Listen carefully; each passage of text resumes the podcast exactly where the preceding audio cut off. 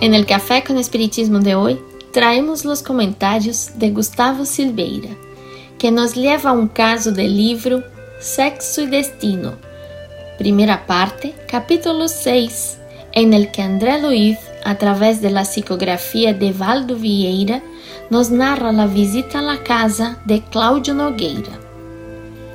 Cláudio está bajo la influencia de dos espíritos que logram controlá-lo devido a tal afinidade de gustos e desejos. En el momento descrito, Cláudio está em casa leyendo um periódico. André Luiz e Félix se acercam, sem ser notados por los dos companheiros desencarnados de Cláudio.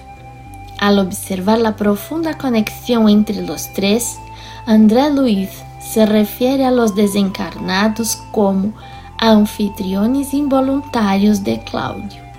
Entonces, se dice así, abre comillas. Nos detuvimos curiosos em la inspecção quando sucedió lo inesperado.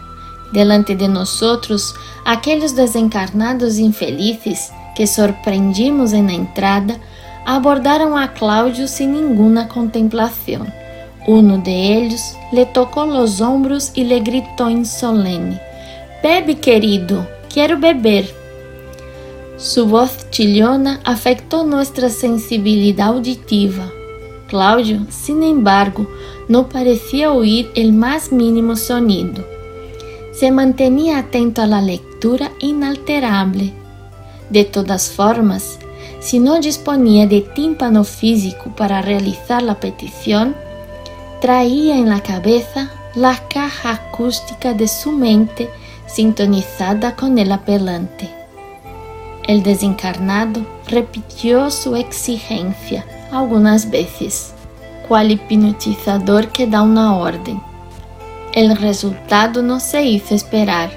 Vimos al paciente desviarse del artículo político en que estaba absorto.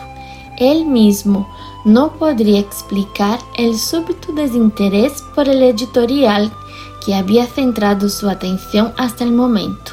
Beber, beber. Claudio recibió la sugerencia, convencido de que se tomaba un trago de whisky exclusivamente por su voluntad. El pensamiento se le transformó rápido, como una central cuya corriente se desvía de una dirección para otra por efecto de una nueva cometida de fuerza.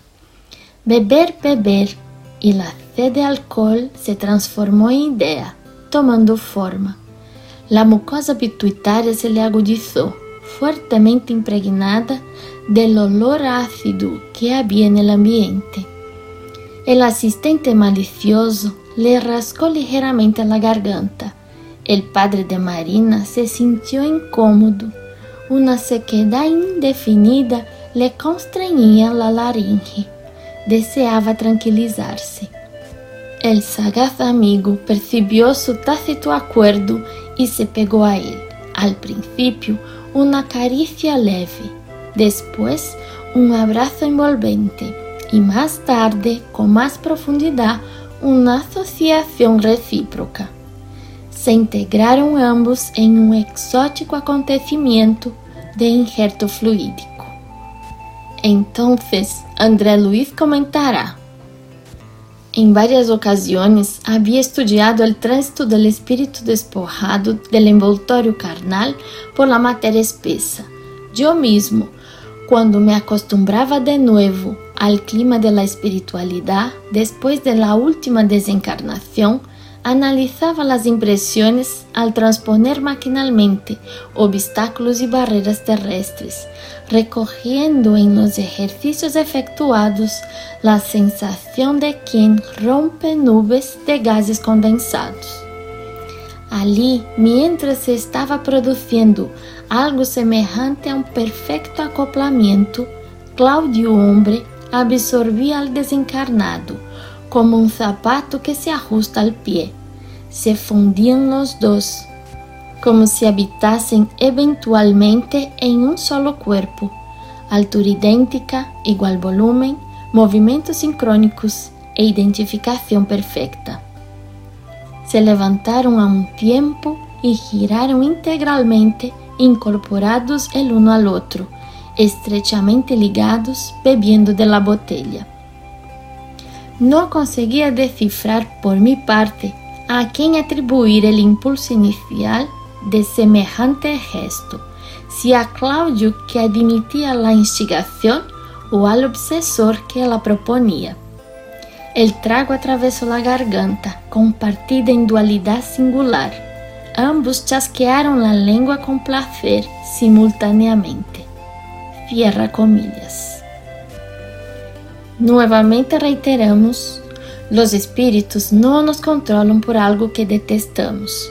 No, ellos logran infiltrarse en nuestra psique y coordinar nuestras acciones en un área que nos apasiona profundamente, en nuestras adicciones, en nuestros deseos menos felices, en nuestros desequilibrios emocionales. Siempre debemos orientar nuestra voluntad hacia los intereses de la vida eterna, como dice Manuel en una hermosa página del libro Palabras de Vida Eterna. El corazón inspira al cerebro. El cerebro impulsa la existencia. La emoción crea la idea. La idea da forma a las acciones. Es necesario, por tanto, sentir con Jesús para que aprendamos a razonar y a servir con Él. Mucha paz a todos y hasta el próximo episodio de Café con Espiritismo.